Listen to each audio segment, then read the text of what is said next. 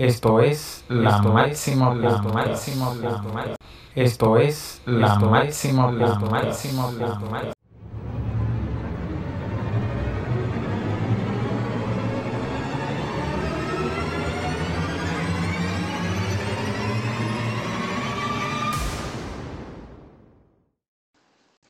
Bienvenidos amigos a un episodio más. Hoy trataremos el tema del apego y para eso hemos invitado a la psicóloga Sara Pérez, psicólogo clínica y terapeuta. Un saludo. Hola, ¿qué tal Máximo? Gracias por la invitación.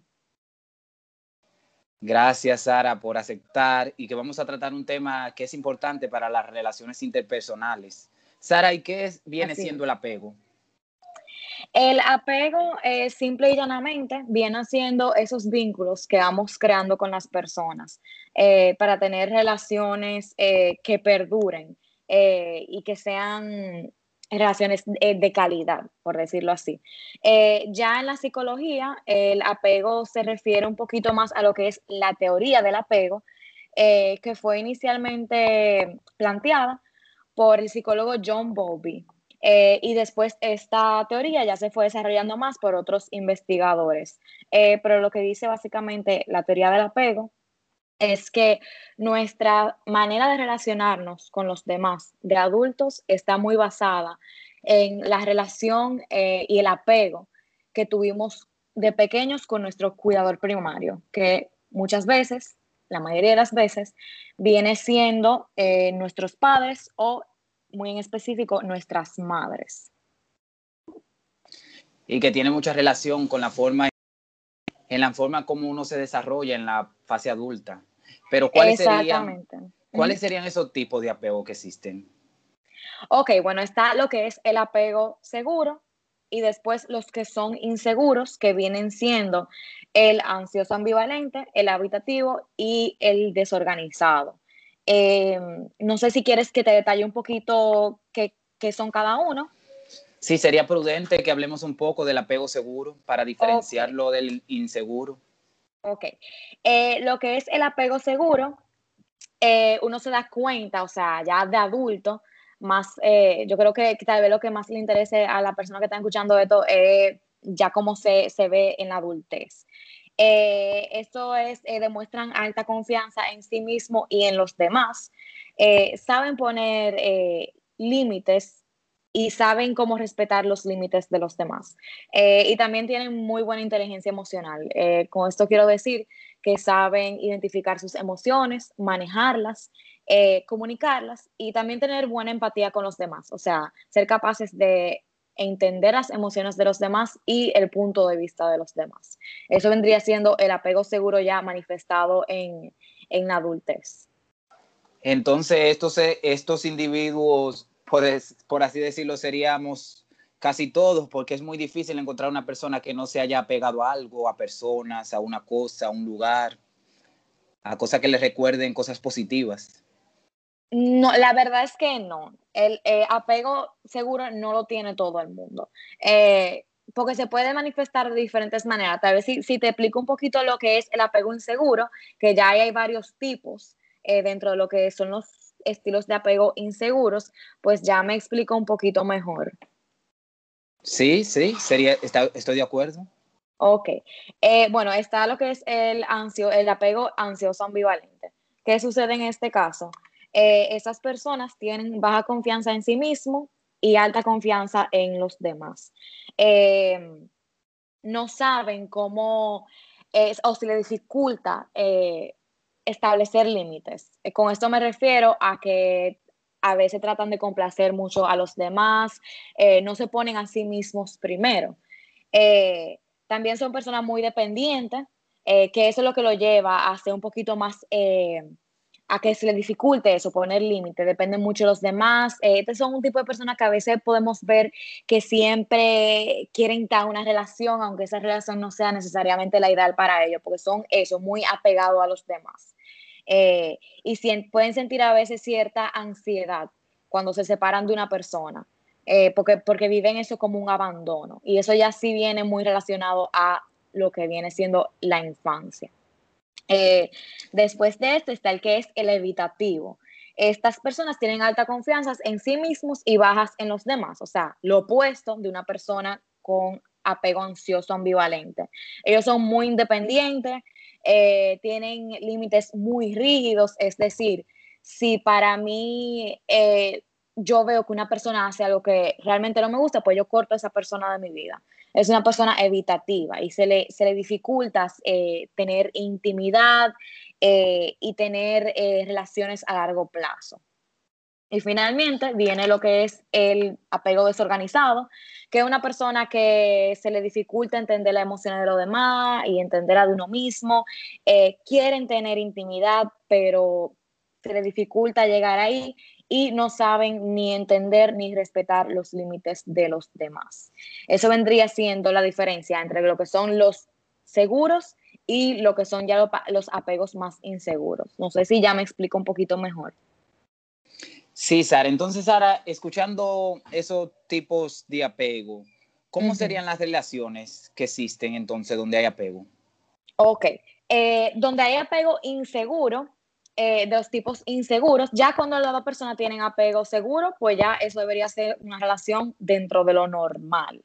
Eh, Ahora, viene siendo un problema cuando, por ejemplo, eh, si tú pones una persona con apego evitativo con una persona con apego ansioso ambivalente, son dos personas completamente opuestas. O sea, tú estás poniendo una persona muy dependiente con una persona muy independiente, una persona que, que, no quiere estar sola, que, que quiere estar con una, en una relación, sea con quien sea, con una persona que básicamente le teme a la intimidad y que no puede tener relaciones a, largo plazo.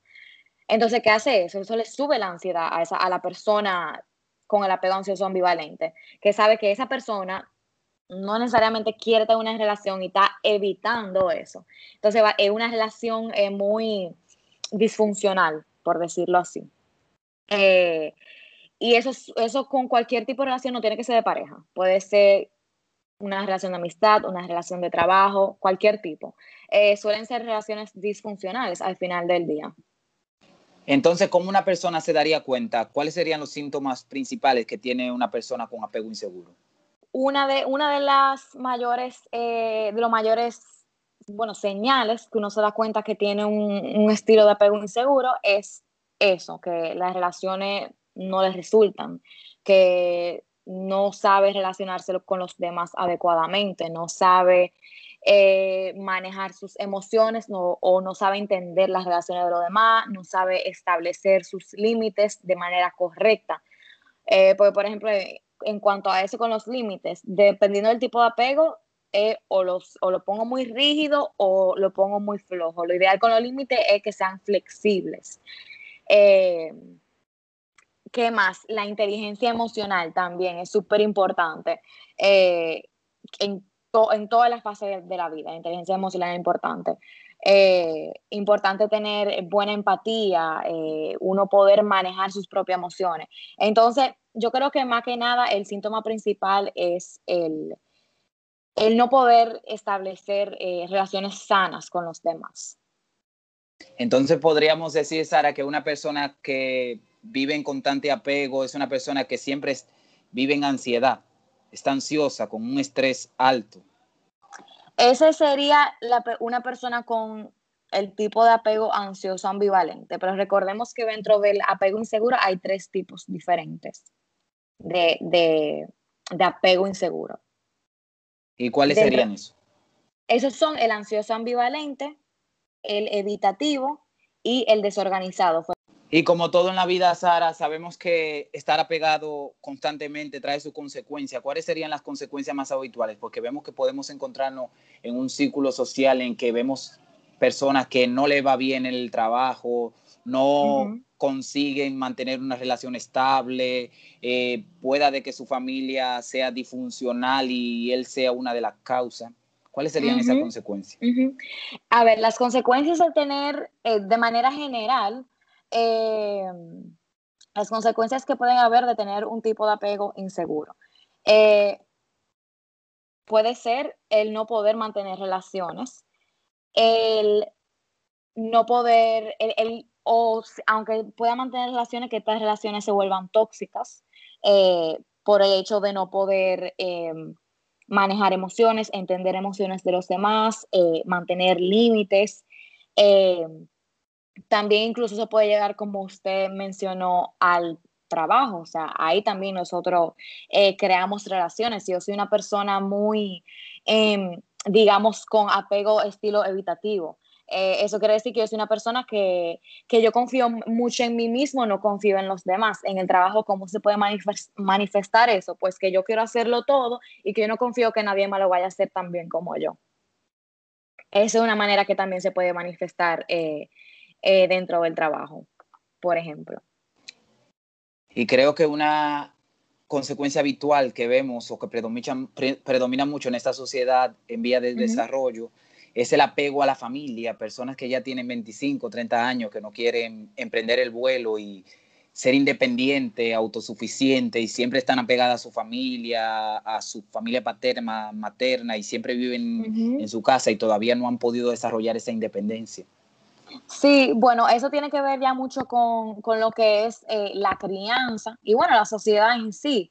Eh, lo que se ve como normal, lo que se ve como no tan normal. Aquí yo entiendo que eh, nosotros en este país, por lo menos, muchas veces, y también tiene que ver mucho con la religión, muchas veces las personas se quedan en casa hasta que, hasta que ya se casan. ¿Qué implicaciones pueden tener esas psicológicas? Sí, que tal vez haya más dependencia en la familia, que le pongamos mucho peso eh, a lo que diga nuestra familia, que desde el punto de vista ya más psicológico, eh, pues es importante que nosotros separemos un poquito eh, lo que diga nuestra familia y tal, porque nosotros crecemos y obviamente nuestro papá nos enseñan lo que no quieren enseñar y nos crían de una cierta manera, pero llega un punto en el que llega uno se diferencia, llega la diferenciación, que ya es el momento en el que yo diga, ok, estos son mis valores, esto es lo que yo quiero para mí mismo, esto es lo que me hace feliz. Y llega ese punto en el que hay que poner sobre una balanza, el, ok, a mí me importa lo que diga mi familia, pero hasta cierto punto. Eh, y creo que sí, que en nuestra sociedad nosotros tenemos un, eh, una tendencia a, a escuchar y darle demasiado peso al que dirán, especialmente cuando viene a nuestra familia. Y una pregunta, Sara, entonces podríamos decir que el apego es un sinónimo, un sinónimo de adicción, porque vemos que hay personas que les gusta estar constantemente apegadas, porque no se sienten realizadas o no se sienten funcionales cuando no sienten esa necesidad del apego. Eh, yo no, no lo llevaría al extremo de decir adicción, Em, yo diría que sí hay ciertos tipos de apego que tal vez pudieran creer más tendencia hacia eso, pero la verdad es que no lo puedo decir a ver eh, con base porque no creo que haya ningún tipo de estudio que, diga que haya algún tipo de correlación. Entiendo que el apego tipo desorganizado eh, puede llevar a más tendencias eh, de ese estilo, pero no necesariamente hay pruebas de que haya una correlación entre tipos de apego inseguros y, adicción. Que el apego ansioso ambivalente tiene siempre una gran dependencia emocional porque siempre tiene frecuentemente en su en su estilo de palabras, el te necesito, yo necesito, necesito esto, necesito aquello, y debería de sustituir ese estilo de vida para poder vivir de forma independiente. Sí, completamente. Eh, todos, o sea, los tres tipos de apego tienen sus cosas negativas, pero sí que ese, el, el apego ansioso ambivalente sí que lleva a esa persona a, a eso, depender demasiado de otra persona. Eh, incluso, bueno, como dije antes, o sea, tienen baja confianza en uno mismo, pero alta confianza en los demás. Entonces, pues de ahí viene esa, esa dependencia, ese yo te necesito, ese viven cualquier tipo de separación normal, como un abandono. Em, y sí, eso es algo que se tiene que trabajar. En ese caso, uno trabaja, es importante muchísimo trabajar el autoestima, el, el amor propio, el, uno sentirse en que sí, yo, yo valgo más que esto, o sea, yo no necesito a alguien, yo quiero estar con alguien porque, porque me complementa, no porque lo necesito. Y en ese mismo hincapié, Sara, en esa misma vertiente, en esas cosas que dijiste al final, ¿cuáles serían las cosas que se pueden hacer para dejar ir el apego? Eh, a ver, para trabajar en lo que sería en un apego inseguro, eh, yo recomendaría cualquier persona que, que está teniendo problemas eh, de relacionarse con, con alguien, que vaya a un psicólogo. Pero que yo trabajaría la inteligencia emocional, dependiendo obviamente del tipo de apego que tengan.